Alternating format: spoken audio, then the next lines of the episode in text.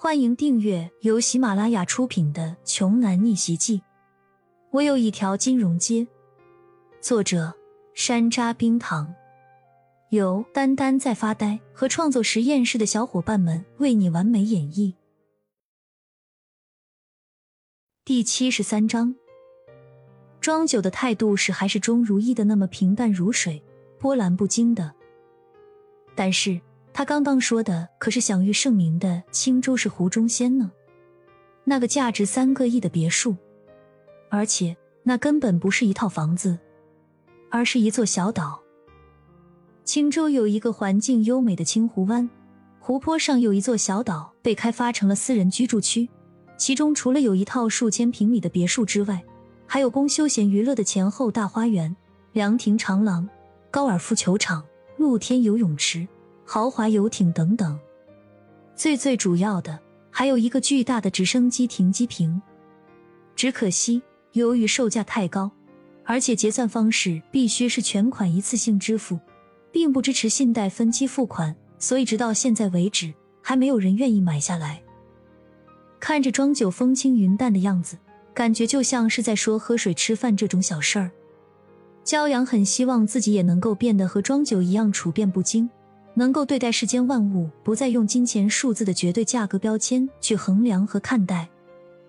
不过，目前看来，自己的火候还差得远呢。现实中，一个人的身份等级和胜任能力往往是不相符的，这是极为常见的现象。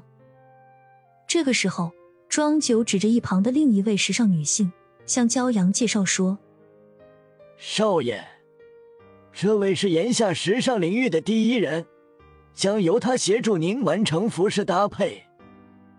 说完之后，庄九又指向另一位萝莉样貌的女孩，继续淡淡的介绍道：“这位是炎夏的首席化妆师，今天由他来为您做造型设计和美妆服务。不过，您可不要被他现在的外表给骗了。其实，他今年已经五十六岁了。天呐！”这化妆的技术也太强大了吧！长相如此可爱的小萝莉，竟然是一位年过半百的大婶儿。骄阳简直不敢相信，而且好奇的绕着这位小萝莉大婶儿转了一圈，仔细大量了一番。经过一番装扮之后，一个崭新的骄阳诞生了。阳光、帅气，气质中带有一丝的慵懒和忧郁。两位设计师完美的将骄阳的外在优势和内在性格特点都表现了出来。庄九满意的看着骄阳说：“少爷，您现在不输给任何一个明星，全世界仅此一辆的兰博基尼定制款敞篷轿跑，已经为您提前准备好了，您现在随时可以出发去珠宝活动的会场了。”还沉迷在自己已经完全脱胎换骨的妆容之中的骄阳，一听到限量款跑车，兴奋的心脏一跳。或许想讨好一个男人很简单，只要给他最想要的一切就好了。比如说这辆价值一点七亿美刀的定制超跑。当然，征服一个女人的心，似乎也可以如此轻而易举。都说精神无价，但是或许。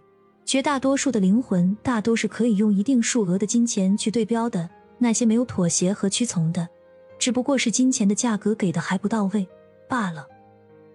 然而，毕竟这个世界上，除了豪车别墅、山珍海味、奢侈服饰、限量定制的极品服务，还有其他值得花费精力、用心去交换，但是却很有可能一辈子心心念而永远得不到的东西。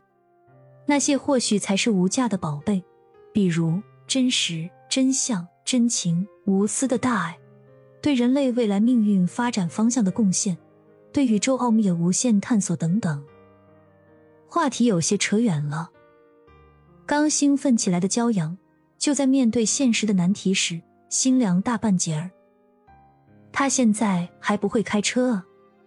成年后的这些年里，他连每天吃饭都成问题，哪里还有多余的钱去报考驾校呢？因此，此时此刻，他只能望车兴叹了。只听骄阳失落的说了一句：“今天还是算了吧，我就自己打车过去吧，也不算太远。以后等我考了驾照，再自己开车吧。少爷，这辆车有无人驾驶模式，我们可以为您立即申请一个特殊的证件，您就可以立即上路了。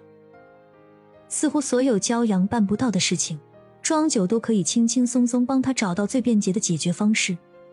但是骄阳却摆了摆手，回答：“还是不必了，我连青州的交规还没有学过呢。即便开着无人驾驶的高级轿跑上路，我那也算是半个马路杀手。”